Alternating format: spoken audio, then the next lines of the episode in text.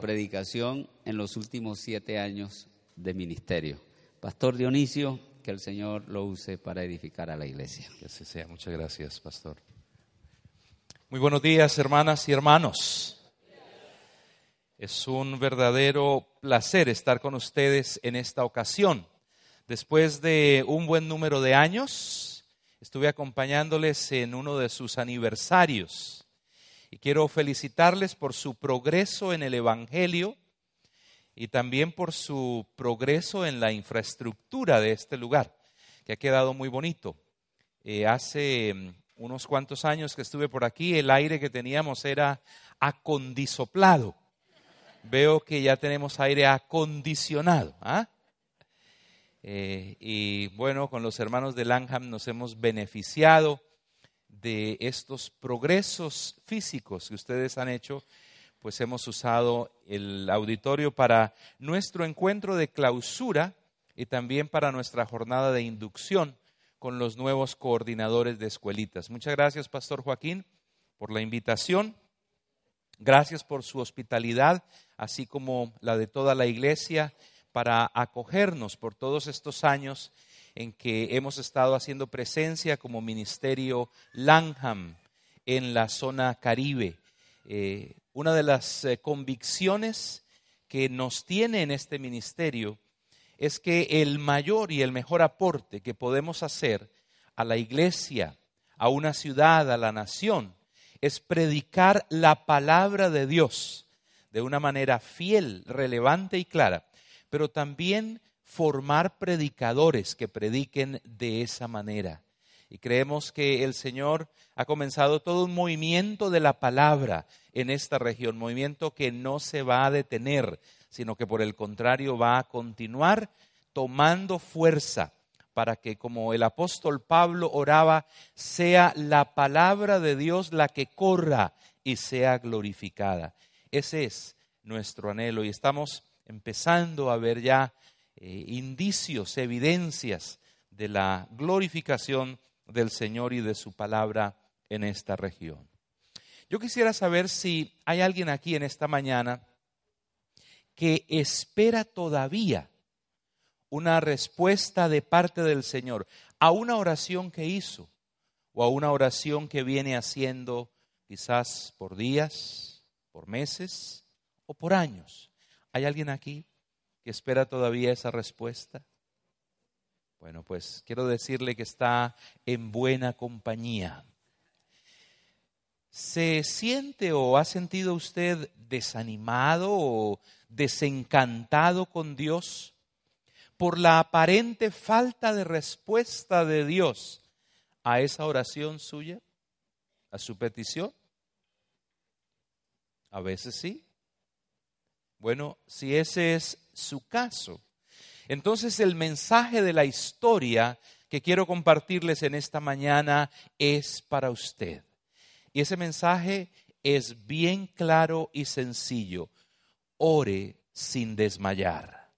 Ore sin desmayar. Y para que usted lo recuerde y a la persona que está a su lado no se le olvide, dígaselo por favor. Hermana, hermano, ore sin desmayar.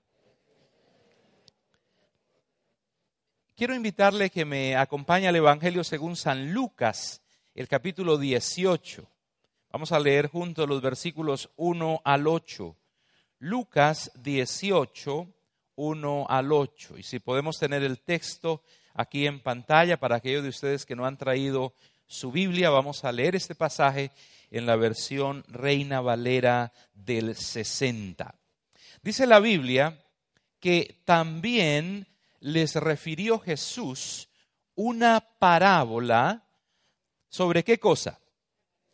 La necesidad de orar siempre y no desmayar, diciendo, había en una ciudad un qué?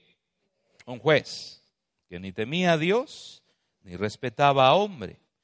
Había también en aquella ciudad una qué? Una viuda, la cual venía a él diciendo, ¿qué le decía? Hazme justicia de mi adversario. Y él No quiso por algún tiempo. Pero después de esto dijo dentro de sí, aunque ni temo a Dios, ni tengo respeto a hombre, sin embargo, porque esta viuda me es molesta, le haré qué? Justicia. No sea que viniendo de continuo me agote la paciencia. Y dijo el Señor, ¿qué dijo el Señor? Oíd lo que dijo el juez injusto. ¿Y acaso Dios no hará justicia a sus escogidos que claman a Él cada cuanto? Día y noche. ¿Se tardará en responderles? ¿Qué respondería usted a esa pregunta de Jesús? He aquí la respuesta del Señor. Versículo 8.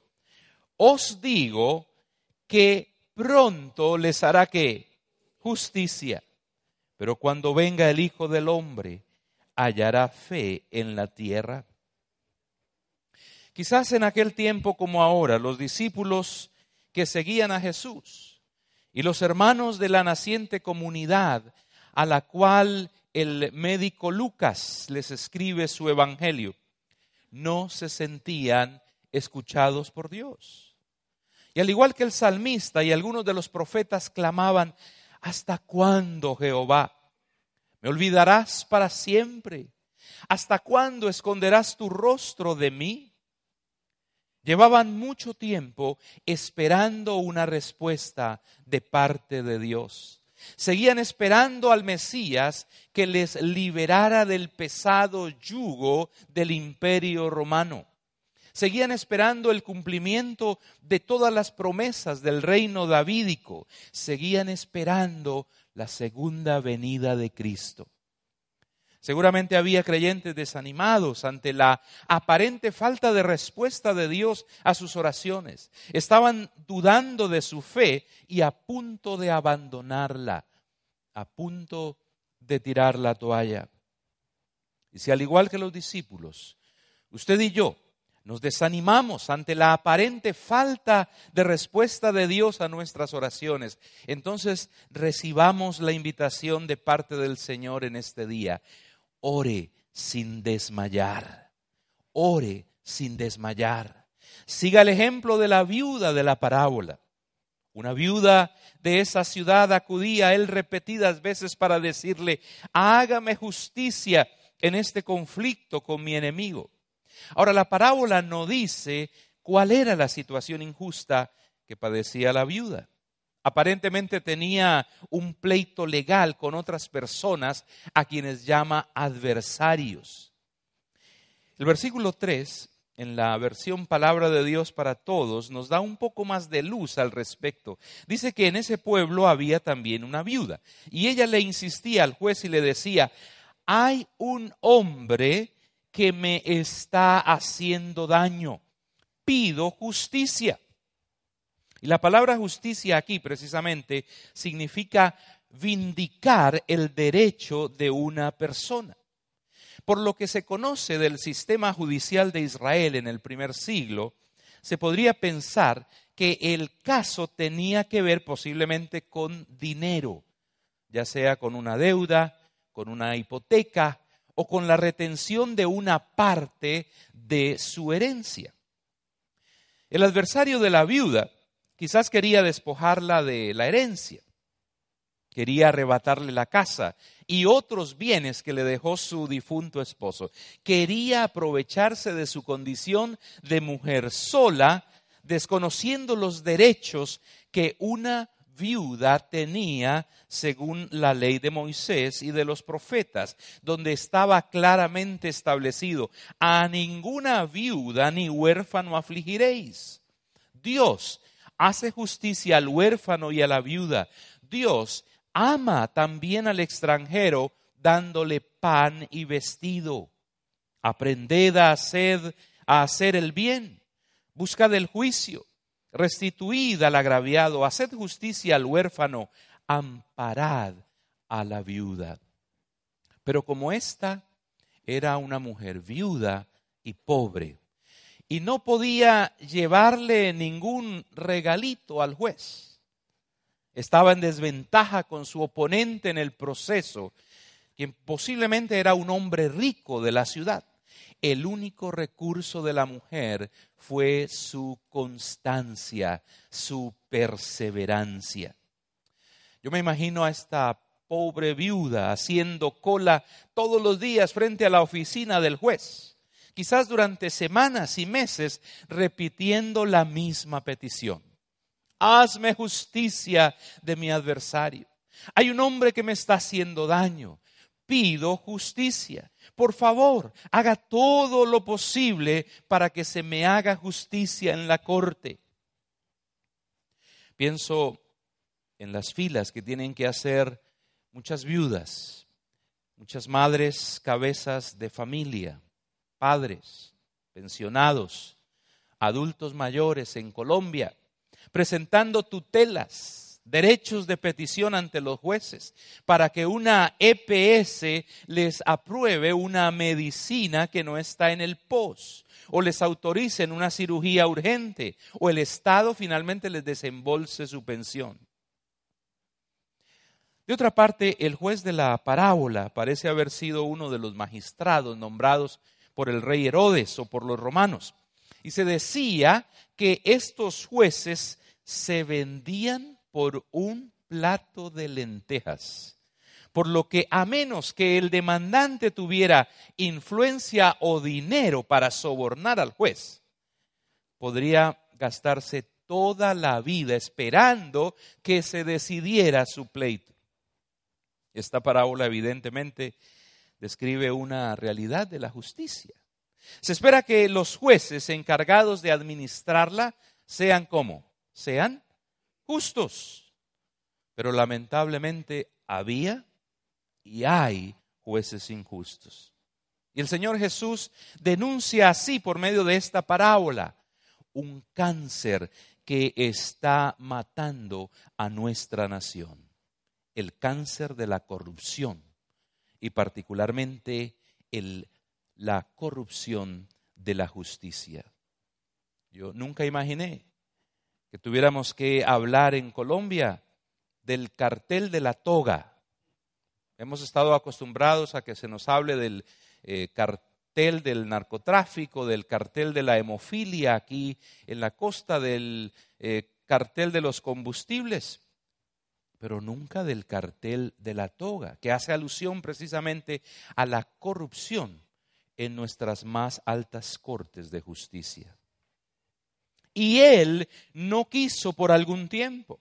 Pero después de esto dijo dentro de sí, aunque ni temo a Dios, ni tengo respeto a hombre, sin embargo, porque esta viuda me es molesta, le haré justicia.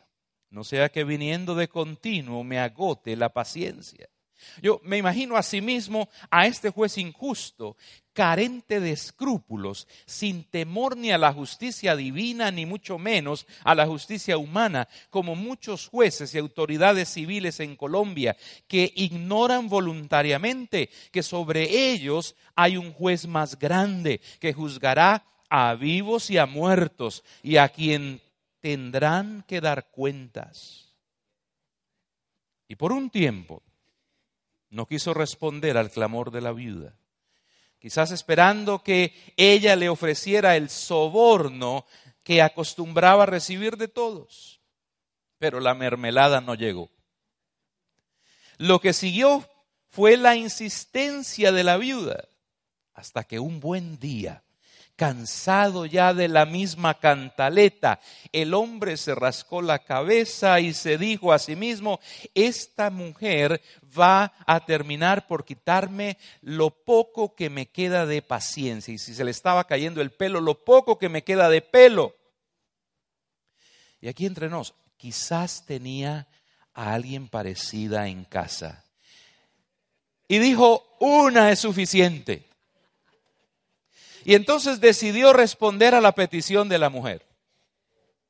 No para hacerle justicia, no para evitar que ella perdiera injustamente su herencia, sino para no perder la paciencia ni el pelo. Pero ¿cómo creen ustedes que se sintió la mujer cuando finalmente después de mucho tiempo este juez injusto le hizo justicia. ¿Cómo creen que se sintió? ¿Cómo creen ustedes que se sintieron los discípulos al oír el desenlace de esta historia? Seguramente les regresó la esperanza al corazón. Dijeron, hay esperanza, vale la pena insistir, persistir y nunca desistir.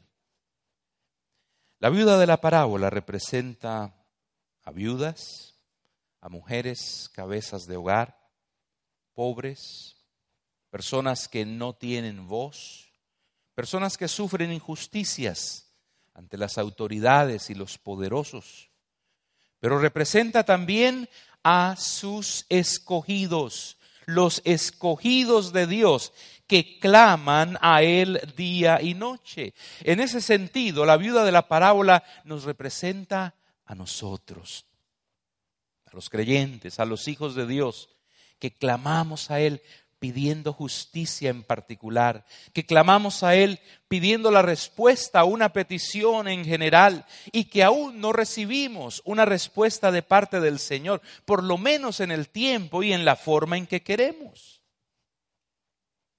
Es probable que en este tiempo usted esté preguntándose, ¿cuándo? ¿Cuándo? ¿Cuándo, Señor? ¿Cuándo vas a contestar mi oración? Llevo días, llevo meses orando por un trabajo y no me has respondido. Pidiendo que me sanes de esta enfermedad y mi cuerpo está empeorando. Te he pedido por la salvación de mi esposo y han pasado varios años y él sigue en las mismas. He orado por una casa propia y sigo viviendo en arriendo. Te he clamado por la sanidad de las heridas de mi alma pero esas heridas siguen abiertas. Te he rogado que me liberes de memorias, de recuerdos traumáticos del pasado, de malos pensamientos, pero no se van. Te he clamado por prosperidad económica y esa prosperidad no aparece por ningún lado. Te he pedido por la conversión de mis hijos y estos parecen estar cada vez más alejados de Dios y cerca del mundo he clamado por la transformación de mi carácter, que me quites este mal genio. Pero todavía me parezco más a Adán que a Jesús. ¿Qué hacer entonces? Ore sin desmayar. Ore sin desmayar. No se desanime. No se canse de orar porque en medio de la oración persistente, Dios mismo le dará el ánimo, le dará la protección que usted necesita contra el desánimo. Hermanos, perseverar en la oración hasta recibir respuesta a su petición no significa necesariamente aumentar el número de sus oraciones, porque usted puede caer en el riesgo de las repeticiones mecánicas y automáticas, de esas vanas repeticiones en contra de las cuales habló Jesús. Persistir en la oración es esperar confiadamente, anclado en la seguridad de que el Señor sí escucha sus oraciones y en la certeza de que Él le responderá conforme a su voluntad, pero lo hará en su tiempo. La razón para el llamado a esperar sin desesperar y perseverar hasta el fin es que Dios, como juez justo, y en contraste con el juez injusto de la historia, Él sí escucha el clamor de sus escogidos y les imparte justicia, respondiendo a sus oraciones en el tiempo oportuno. ¿Acaso Dios no hará justicia a sus elegidos si claman a Él día y noche mientras Él deja que esperen? Claro que no sino que les responderá de inmediato. Si la insistente súplica de una viuda pobre pudo más que la terquedad de un juez injusto, cuánto más el constante clamor de sus hijos. Si un juez injusto finalmente se rindió a las eh, reiteradas peticiones de una viuda, ¿cuánto más responderá un Dios justo y misericordioso a las oraciones de sus hijos? Pero el texto dice, mientras Él deja que esperen, mientras Él deja que esperen. ¿Se ha preguntado usted por qué no responde Dios inmediatamente a nuestras oraciones? ¿Para qué permite Dios que esperemos? Lo hace por una razón, para que aprendamos a confiar en Él. Porque al persistir en la oración, crecemos en carácter, crecemos en fe, crecemos en esperanza, aprendemos que su tiempo es diferente al nuestro. Por lo general nosotros andamos de afán, ¿no es así? Queremos todo instantáneamente. Pero Dios no.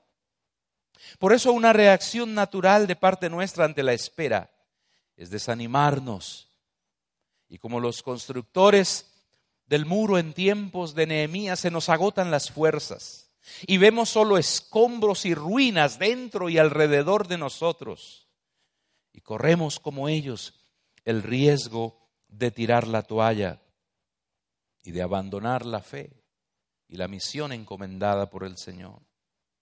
Pero ¿recuerdan ustedes cuántos años tuvo que esperar Noé desde el momento en que comenzó a construir el arca hasta cuando comenzó a llover? ¿Cuántos años? 120 años. Muchos más de los que ustedes y yo vivimos en esta tierra. ¿Cuántos años tuvo que esperar Abraham para ver cumplida la promesa de que Dios le daría un hijo? 25 años. ¿Cuánto ha esperado usted por la respuesta a su petición?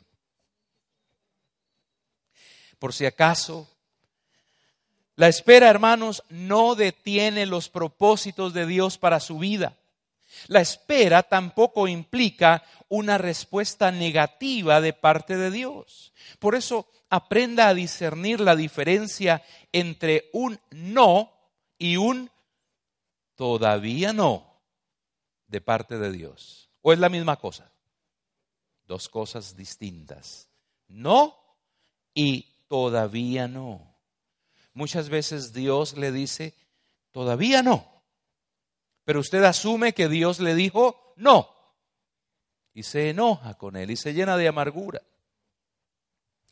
La pregunta final del pasaje.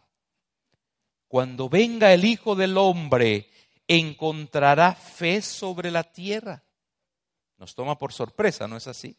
Sin embargo, nos conecta con el tema del final del capítulo anterior sobre la segunda venida de Cristo y con la demanda principal de Jesús a sus discípulos y a nosotros. ¿Cuál es esa demanda? Orar sin desmayar. Orar sin desmayar. Orar y esperar hasta su segunda venida sin importar cuánto tiempo tome esta, con la absoluta seguridad de que Dios no abandona a sus escogidos y Él cumplirá su palabra. El Señor no retarda su promesa. Él no llega antes, Él no llegará después. Él llega a tiempo, pero llega en su tiempo, que muchas veces no es el nuestro. De lo que sí podemos estar seguros es de que el Señor siempre cumple lo que promete, pero lo hace en su tiempo. Así que no es que Dios sea impuntual. Lo que pasa es que es paciente para con nosotros. Y el propósito de su paciencia es la salvación de la humanidad. Ese ha sido su propósito eterno. Tened entendido que la paciencia de nuestro Señor es para salvación. La Biblia dice que Dios es lento para la ira y grande en misericordia.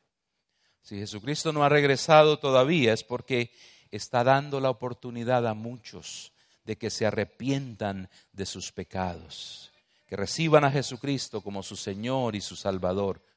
Quizás Él le está dando esa oportunidad a usted aquí hoy. Por eso no se canse nunca de orar. y nunca le faltará la fe. Ore sin desmayar. Ore sin desmayar. Si su oración todavía no ha sido contestada, es porque probablemente, escuche bien, está en la sala de espera de Dios. Entonces no tome atajos. Usted puede terminar tomando decisiones equivocadas. Espere, espere, espere a que Dios obre en su tiempo. Se dice que un hombre dormía en su cabaña cuando de repente una luz iluminó la habitación y se le apareció Dios. Dios le dijo que tenía un trabajo para él y le mostró una gran roca frente a la cabaña. Le dijo que su trabajo era empujar esa roca y hacerlo con todas sus fuerzas. El hombre hizo lo que Dios le pidió día tras día. Y por muchos años, desde que salía el sol hasta el ocaso, el hombre empujaba esa fría roca con todas sus fuerzas. Pero la roca no se movía. Por eso todas las noches el hombre regresaba a su casa muy cansado y sintiendo que todos sus esfuerzos habían sido en vano. Y como el hombre comenzó a sentirse frustrado, Satanás decidió entrar en el juego, trayendo pensamientos a su mente. Has estado empujando esa roca por mucho tiempo y no se ha movido. Y sintió entonces que la tarea que le había sido encomendada era imposible de realizar y que él era un fracaso. Esos pensamientos incrementaron sus sentimientos de frustración y desilusión.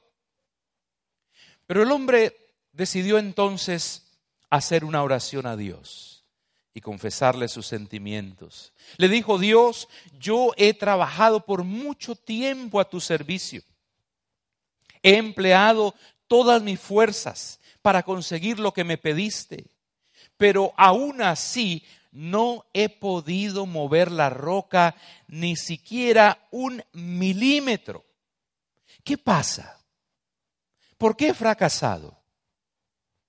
Dios respondió con la compasión con la que nos responde a nuestros hijos, a sus hijos que le hacemos la misma pregunta. Querido hijo, cuando te pedí que me sirvieras y tú aceptaste, te dije que tu tarea era empujar contra la roca con todas tus fuerzas y lo has hecho. Nunca te pedí que la movieras. Tu tarea era empujar. Ahora vienes a mí sin fuerzas a decirme que has fracasado, pero en realidad fracasaste. Mírate ahora, tus brazos están fuertes y musculosos, tu espalda fuerte y bronceada, tus manos callosas por la constante presión, tus piernas se han vuelto firmes a pesar de la adversidad, has crecido mucho y tus habilidades son ahora mayores que las que tuviste alguna vez. Es cierto, no has movido la roca, pero tu misión era ser obediente y empujar para ejercitar tu fe en mí y eso lo has conseguido. Ahora, amado hijo, yo moveré la roca. Todo lo que Dios nos pide, hermanos, es obediencia y fe en Él. Debemos entonces ejercitar nuestra fe, esa fe que mueve montañas, sí, pero conscientes de que es Dios quien finalmente las mueve. Ore sin desmayar, ore sin desmayar. Esa es su misión y la mía. Por eso yo quiero invitarle en esta mañana que si usted tiene todavía alguna oración no respondida y esa aparente falta de respuesta de parte de Dios a su oración está debilitando su fe en Dios, su confianza en su palabra. yo le invito para que usted se presente delante del Señor en esta mañana. Y yo voy a orar, no para que el Señor responda a su oración. Voy a orar para que el Señor le fortalezca y le ayude a esperar el tiempo de Él y la manera de Él para dar respuesta a su oración y para que usted sea fortalecido mientras espera. Si hay alguien aquí que espera una respuesta de una oración, yo le pido el favor de que se ponga de pie. Yo quiero orar por usted en esta mañana, unirme a usted para pedir al Señor esa fortaleza en la espera.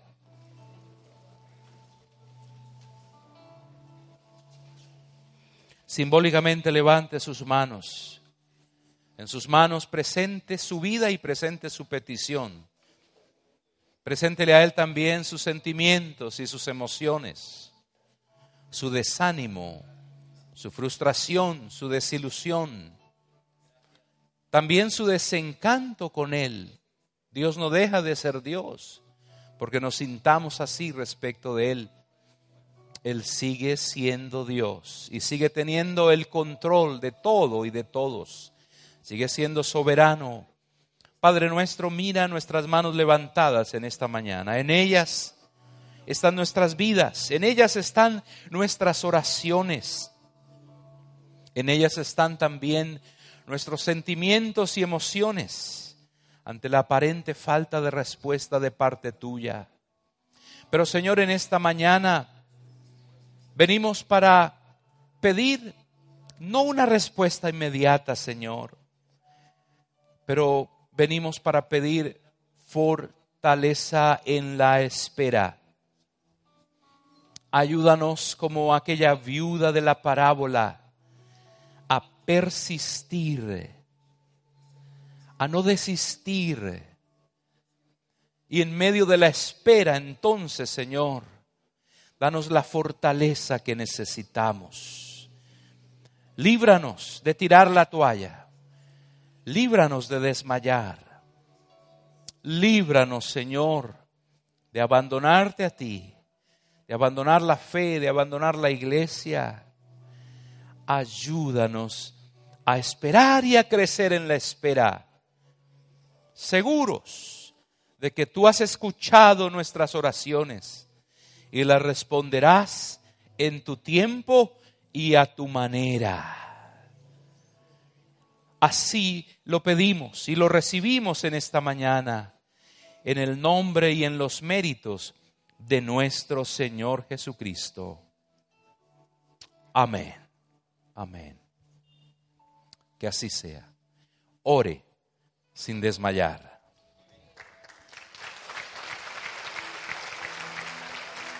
Gracias, Pastor.